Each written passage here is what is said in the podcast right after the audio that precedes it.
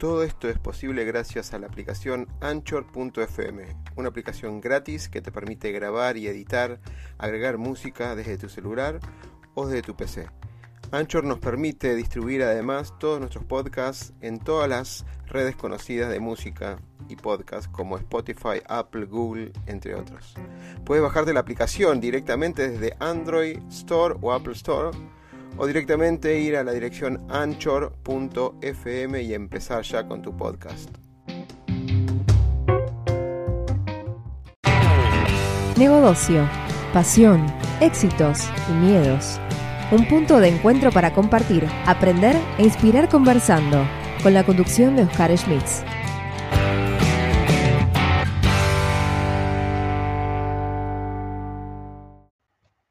Bueno, aquí estamos. Bien, bueno, Andrea, bienvenida, bienvenida. Eh, eh, algo extraoficial somos de UTN, así que representamos con todos los honores lo que nos costó durante seis años tener la carrera de ingeniería. Lo aclaramos porque la cara de sufrido que tenemos es por el tema que nos costó seis años, no ni cinco, ni estas cosas que hacen ahora de cuatro años, no, seis años. Andrea, bienvenida, ¿cómo estás? Gracias, gracias. Y adhiero total, totalmente. 42 materias anuales, con lo cual, eh, sí, sí, no se olvida, no se olvida ese momento. Pero bueno, muy valioso igual, ¿eh? Muy valioso. Antes, ya que estamos con este tema, que hace un montón que no hablo con, gente de la UTN, o sea, no es que hablo, no hablamos así de, esos recuerdos que tenemos. Em, y ahora vamos a empezar con tu carrera de, en, Accenture y, y, el tema de esta de inclusión y diversidad dentro también aplicando nuevas tecnologías. ¿Te acuerdas que aprendíamos cosas de economía, de psicología, eh, por lo menos en el último año, y nos, daban muchas herramientas de gestión? ¿Te acuerdas de sí. Sí, yo de hecho te digo que cuando lo, cuando, ¿por qué elegí la UTN? Un poco fue porque, nada, un amigo de mi papá me, me, asesoró y me dijo, en ese momento era la única que era de sistemas, de tecnología, pero con un poco de también algo de administración. Ahora, por supuesto, hay 10 millones de carreras distintas en, miles, una, variedad increíble, ¿no? Pero ese momento era como la única que tenía mucho de gestión de empresas y, de administración. Sí, sí. Excelente, sí. Bueno, en tu carrera, es un montón de años en, en, Accenture, así que lo conoces y habrás visto, eh, digamos, los, cambios ahí. Déjame que pongo bien tu, tu currículum en LinkedIn. Un segundo, dame. Ahí estamos, así pongo en pantalla completa. Una, una carrera, bueno, UTN, ahí el emblema siempre me fascina verlo, siempre me hace volver, cuando veo ese, ese, logo, volver a, esa, lo que se vivió en su momento. Y ahora que está todo cambiado, ¿no? Que estamos toda a la distancia, con, tele, con telestudio, teletrabajo, telealgo, eh, lo más fascinante fueron todos los, esas aulas donde el intercambio y tengo un montón también de contactos que perduran. Una carrera impresionante, Andrea. ¿cómo, ¿Cómo podrías resumirte vos en tu presentación, más allá que te estás liderando cosas en Latinoamérica? Y, eh, Sí, eh, en verdad es, nada, como ven ahí, tengo casi 30 años en Accenture. Em, empecé recién recibida en, la universidad y, empecé en el área de consultoría cuando, nada, todavía creo que mi primer tarea fue em, entender a usar un procesador de texto, con lo cual imagínense lo que era eh, en esas épocas. Pero em, nada, fui haciendo mucho en consultoría primero, después me moví, la verdad que fui, fui cambiando mucho eh, de rol y de tipo de trabajo, eh, aunque igual hasta mm, este año estuve siempre del lado de tecnología y ahora con casi 30 años de, empresa y, más de 50 de vida, 53, eh, cambié totalmente de rol. Eh, una nueva oportunidad en Accenture, ahora em, estoy de esto que se llama ahí, como dice el título, Geographic Services, pero bueno, básicamente es más la parte de administración em, de las oficinas de Latinoamérica. Así que nada, súper entusiasmada porque siempre fui cambiando y trabajé para, pude trabajar para cliente externo, para cliente interno, en modalidad de fábrica, en modalidad de proyecto en el cliente. La verdad que, nada, variedad de cosas, variedad de oportunidades y adaptando siempre a los cambios eh, también de la empresa, que, fueron un montón en estos casi 30 años, por supuesto, ¿no? Para, romper el hielo en cuanto a la, temática, seguramente viste una evolución y una revolución en Accenture por diferentes temas, ¿no? Me encantaría preguntarte dos cosas. Primero, esto de la diversidad, y voy a poner el artículo que, que originó con, el equipo de marketing y comunicaciones que ustedes tienen, em, donde apuntamos a este artículo, me pareció muy fascinante el estudio, si bien no vamos a adentrarnos en la parte técnica, porque en otros momentos sí vamos a avanzar al respecto, em, la tecnología al alcance de, solucionarle la parte social de las personas, sean empleados, sean clientes, sean la sociedad misma, me parece siempre fascinante. La, primera pregunta es, ¿cómo viste esta evolución vos dentro de, Accenture? Em, impresionante, ¿no? Em, nosotros tenemos, inclusión en general, yo como siempre digo, diversidad es algo que empezamos a hablar hace mucho, eh, pero inclusión vino después, ¿no? siempre hablamos de inclusión y diversidad, pero lo más fácil es ser diversos, porque de hecho somos. Cualquier grupo es diverso, digo, todos somos distintos, eh, todos tenemos distintos intereses, distintos backgrounds, distintas capacidades. Eh, el gran desafío es ser inclusivo de verdad, ¿no? Y, me parece que ese es el challenge.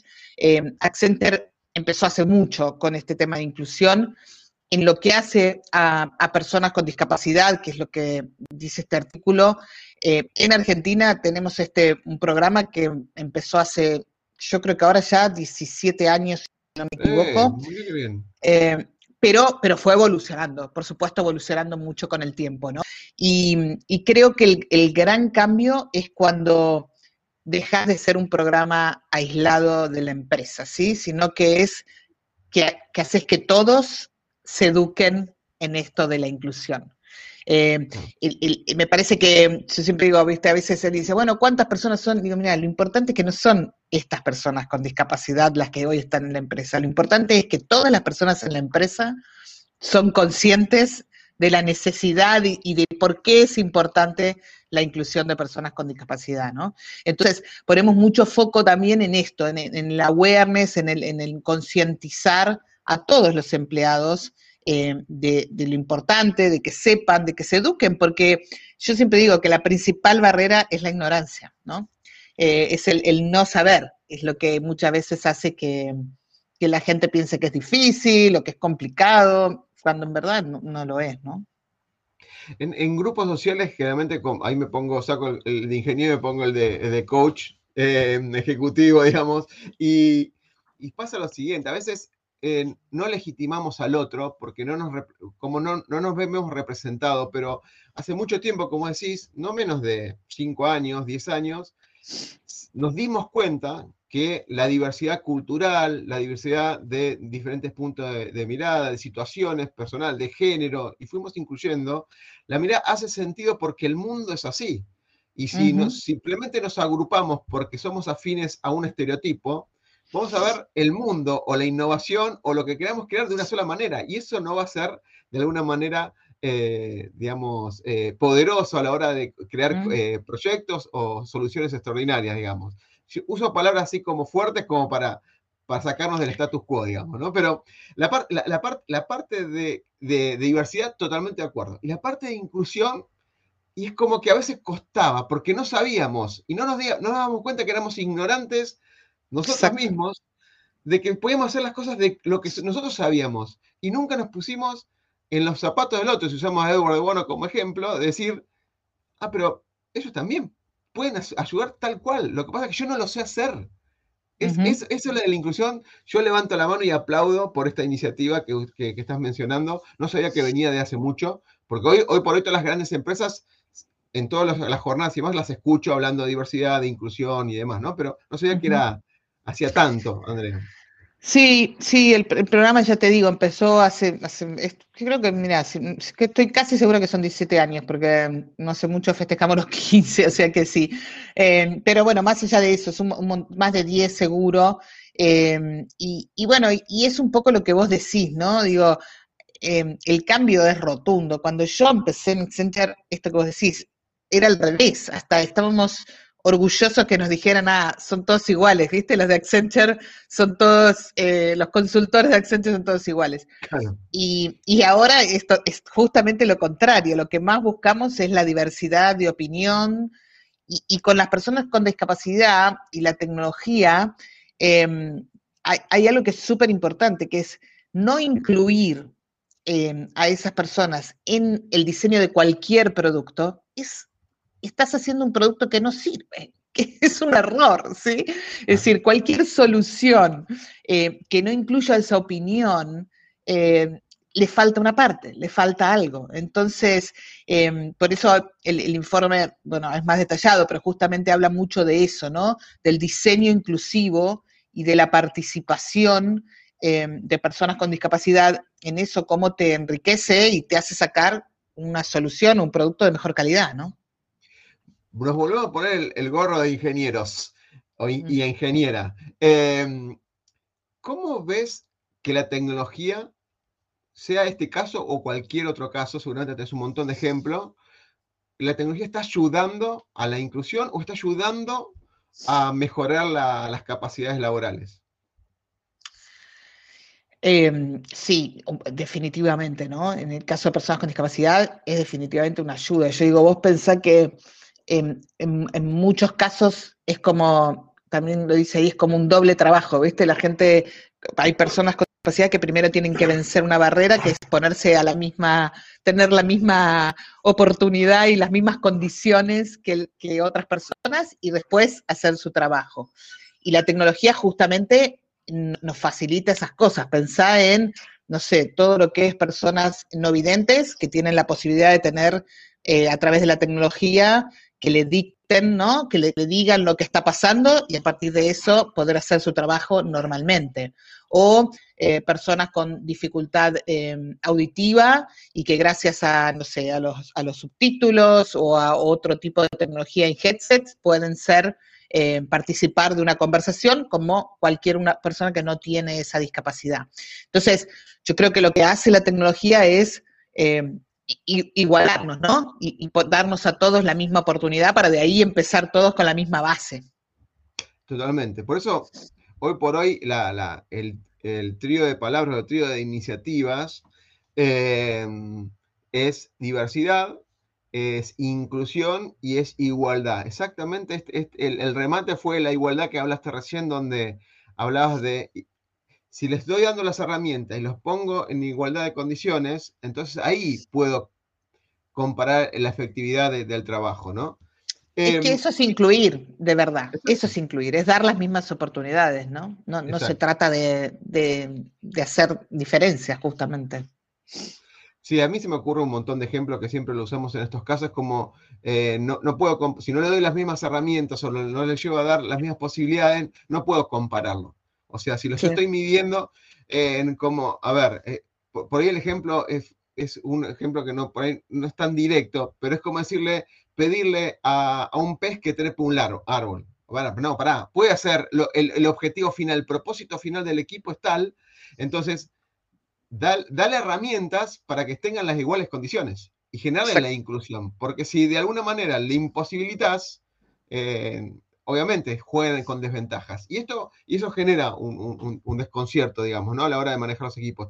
¿Vos crees que esta, esta, este 2020 que generó una necesidad de colaboración y de teletrabajo con herramientas colaborativas ayudó también a, nivelar esta igualdad? Bueno, depende. La verdad que depende de la discapacidad un poco, ¿no? En algunos casos sí, en algunos casos eh, Mm, al revés, quizás hasta em, complejizó un poco, ¿no? depende mucho de, no sé, yo te digo, por ejemplo, eh, las personas con, discapacidad auditiva, por ejemplo, que tuvieron que ir mucho más a la cámara y todo, si no tienen las herramientas eh, adecuadas, por ejemplo, para ellos no es lo mismo escuchar a una persona enfrente de tuyo, ¿no? Y poder leer los labios y todo eso que a través de un, de un medio virtual y a veces sin el uso de la cámara. Digo, yo como no entiendo a veces cómo hay gente que sigue subiéndose a una conversación y no prende la cámara, cuando es tan importante si vos, por ejemplo, estás hablando con una persona con eh, discapacidad auditiva. Em, pero bueno, después, por supuesto, por ahí para alguien con discapacidad motriz le facilitó un montón porque empezó a hacer todo teletrabajo y no tiene que trasladarse, que en general eh, es en este país, desgraciadamente, un esfuerzo adicional eh, y a veces con, con entonces casos. Eh,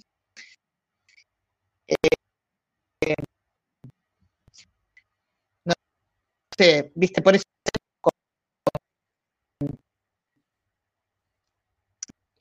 Se me entrecortó un poquito lo último, Andrea. Que, por ejemplo, prefería... Ah, sí, ahora te escucho, ahora te escucho, perfecto. Sí, estabas con el ejemplo de, claro, de las, personas que se conectaban por una, eh, y necesitaban, obviamente, leer los labios y demás, y al no prender las cámaras, le estabas imposibilitando tener esa, esa comunicación, digamos. Claro, por eso decía que, depende mucho de cada, de cada situación, eh, pero obviamente el uso de tecnología sigue facilitando eh, en actualidad mucho más también, ¿no? Ok. Eh, Andrea, ¿cómo, ¿cómo, ves?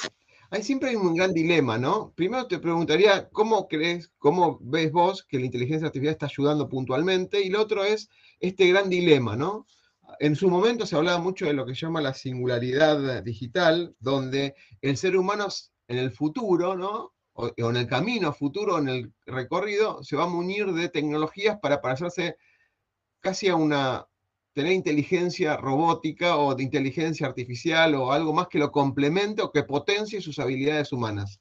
Y, lo, y por otro lado tenés las tecnologías, en el caso robot o inteligencia artificial, que se va a parecer cada vez más al ser humano. Y en el punto central donde el conocimiento mundial va a estar en un solo lado, compartido por todos, todas las cosas y todos los seres humanos. ¿Cómo ves eso vos, desde tu mirada, que estamos yendo, estamos fluyendo? Porque los últimos años están dando cambios disruptivos bastante importantes, ¿no?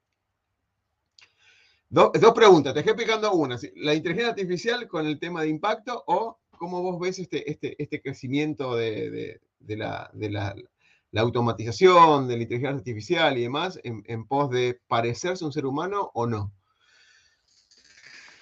Sí, yo, a ver, yo creo que todo, em, todo este avance, lo que tiene que ser es responsable, ¿viste? Em, tiene que ser responsable, tiene que ser seguro eh, y, tiene que ser inclusivo, ¿no? O accesible, digo, tiene que tener. Me parece que porque creer que, todo avance es bueno, desmedido, tampoco sé. Me parece que hay que, hay que ser cuidadoso, hay que ser, me parece que responsabilidad de los que em, llevan adelante estos avances es súper importante, ¿no? Em, no sé, yo, yo creo que mm, el otro día, por ejemplo, eh, se hablaban de, de, esta, eh, creo que el informe también lo habla de las, eh, para learning, ¿no? para entrenamiento, el uso de em, realidad aumentada, de todo este tipo de cosas, de cosas. Bueno, eso mm, puede haber, por ejemplo, personas de discapacidad que, que, que, no lo, que no lo puedan usar, que no lo puedan ver. Entonces, hay como que dar eh, opciones y oportunidades, no creer que porque es lo súper tecnológico es la solución para todo el mundo. Em, me parece que hay que entender lo que uno pone a disposición y entender el propósito de eso que está poniendo a disposición, ¿no?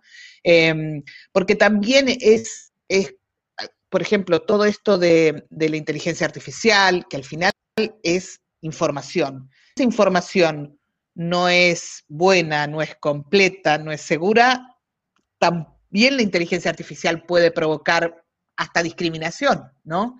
Eh, ahora dicen que hay un montón de, herramientas, por ejemplo, para seleccionar personal que se basa en algoritmos, en base a información. Si en esa información vos no pusiste, por ejemplo, em, personas con, cosas de personas con discapacidad, información de personas con discapacidad, esa, esa población puede quedar discriminada. Y lo mismo te puede pasar con raza, con género, con cualquier cosa, ¿no? Entonces, yo creo que la responsabilidad es súper importante. Eh, me, parece que es la clave. Ahí, claro, totalmente de acuerdo. Los modelos hoy por hoy de inteligencia artificial se basan en el modelo de datos, con lo cual, eh, si uno no es cuidadoso a la hora de, orientar a que los datos sean un representante del todo, vamos a, de alguna manera, estar sesgando o discriminando, totalmente de acuerdo. Estamos sesgando o discriminando lo que estamos haciendo, totalmente, totalmente. De hecho, leía también que hay herramientas que, permiten detectar en estos algoritmos eh, situaciones de, injusticia o de sesgo, digamos. Ya hay de esas también. Entonces, nada, esto es es un avance permanente, no es fascinante, pero digo, em, me parece que es, importante, es muy importante eso, que, sea cuidado, responsable, ¿viste? Seguro. Eh, de nuevo, es, todo se basa en información. Entonces, la información tiene que ser buena. Totalmente. Ahí también en el informe hablaba que en los procesos de innovación que ustedes desarrollan, los procesos o, incluyen esta mirada dentro de los proyectos. Por ejemplo, la el, UX o User Experience aplicado, eh, que tener en cuenta lo que es la, diversidad, la inclusión y la, igualdad. O sea, ya forma parte naturalmente del proceso de diseño de, un proyecto. Sí, sí, esto es lo que te decía, ¿no?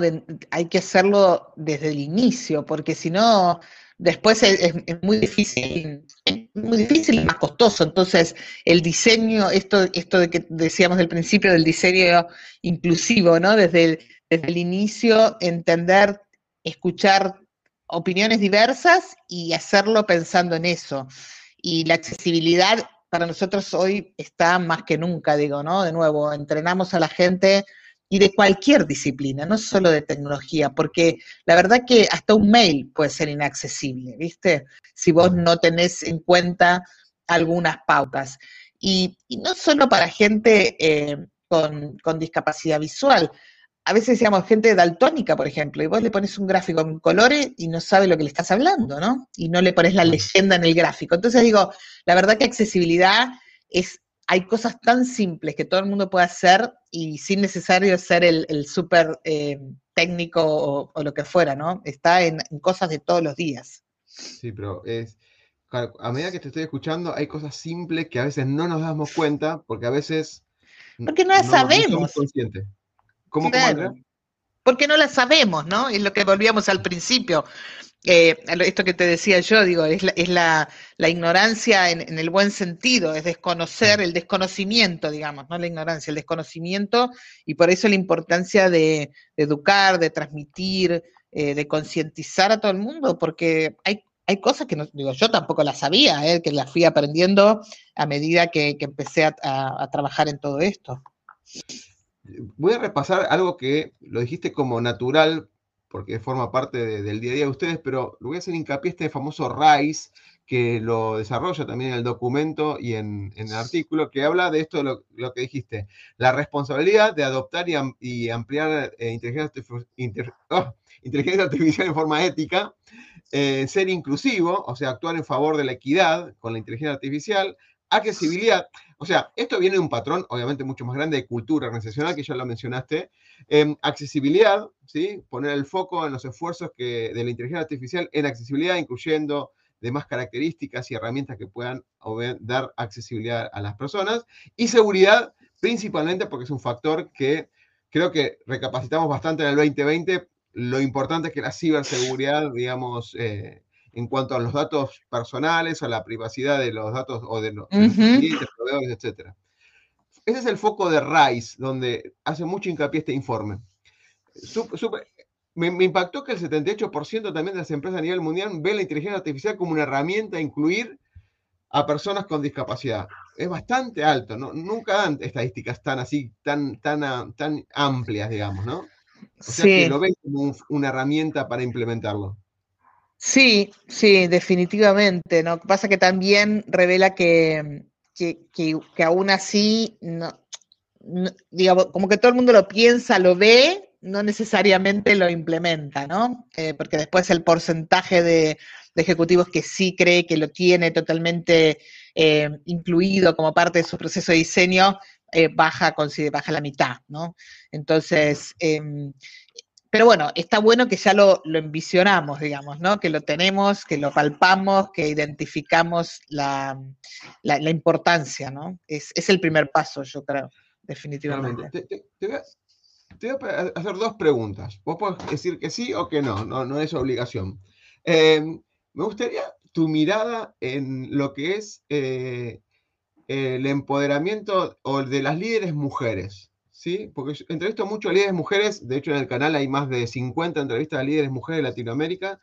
¿Cómo crees que ha sido la evolución? Si, si me lo permitís esa pregunta. no por la evolución del ser humano, ¿eh? como personal profesional, sino cómo se fueron habilitando, qué está logrando y qué, qué busca más. Me, explico, ¿no? Sí, eh, yo, a ver, la verdad es que si cuento de mi experiencia personal, em, yo nunca me sentí ni, ni, frenada, ni... A ver, como yo siempre digo, para mí es lo mismo que, que hablábamos recién. ¿De qué se trata? De igualdad de oportunidades, ¿no? Eso es lo que se trata, me parece, ¿no? Es decir, todos tenemos igualdad de oportunidades. Eh, una mujer, un hombre, ah, alguien que tiene discapacidad, alguien que no la tiene. Entonces, yo nunca sentí eh, en mi carrera en Accenture, que al final la hice toda en la misma empresa, ¿no? una, una, desigualdad de oportunidades por, por mi género. Eh, pero creo que lo que trae es pero, pero sí reconozco que, todo el movimiento de, igualdad y de, mejor eh, porcentaje ayudó a que todas las empresas empujen más porque se da y porque y igual en las oportunidades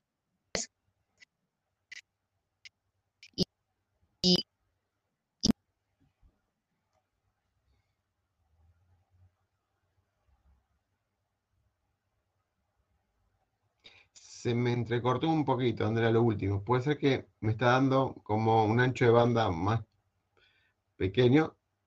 A ver si te puedo reconectar.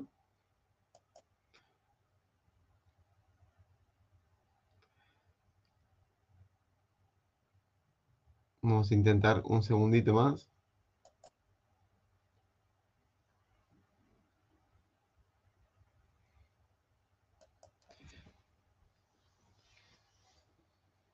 Ahí se me quedó congelada. Bueno, em, justo tenía una, última pregunta, a ver si podemos engancharlo. Eh, lo interesante de la entrevista es... Eh, eh, ahí, por ahí te saqué. ¿Ahí me escuchás? Sí, perfecto, Andrea, perfecto. Saqué, la cámara. No, sé que no es el ideal, pero me parece que eso me va a ayudar. Sí, sí, sí, perfecto. No, hay ningún problema. Andrea, me, quedé con la idea que vos no lo viviste, desde Accenture te, te habilitan las posibilidades, pero con esto de Em, cuando ya es colectivo, ya es social, de incluir, de tenerlo presente en la agenda, no como algo que sale del corazón, no de los valores propios empresariales, sino que sale por, por también una inercia donde está puesta en agenda social, digamos, en la agenda social y, está puesto, ayuda mucho más. Y me quedé con eso, como que vos, no, lo viste como nunca un impedimento, de hecho hiciste una carrera, estás haciendo una carrera extraordinaria dentro de Acento, con lo cual no viste ningún impedimento seguramente si no te hubiera sido naturalmente, ¿no? Em, no, por, eso digo, sí, exacto eso, digo, sí, pero sí que esto que esté en todos lados ayuda a, tener diversidad, y creo que lo más importante es tener diversidad de opiniones, esto que decíamos antes, ¿no? Me parece que, que enriquece mucho la variedad y ya hacía la analogía, como digo, cuando uno toma una decisión en tu casa, ¿viste? Distinto es si la tomás vos solo que si la tomás consultado con tu pareja o con tus hijos, digo, siempre sale algo más rico cuando tenés una diversidad de opinión. Y me parece que de eso se trata, ¿no? Totalmente. La última pregunta que siempre hacemos a los, entrevistados em, es pedir una recomendación sobre un libro, sobre una frase o sobre una película. Si querés las tres, sería genial.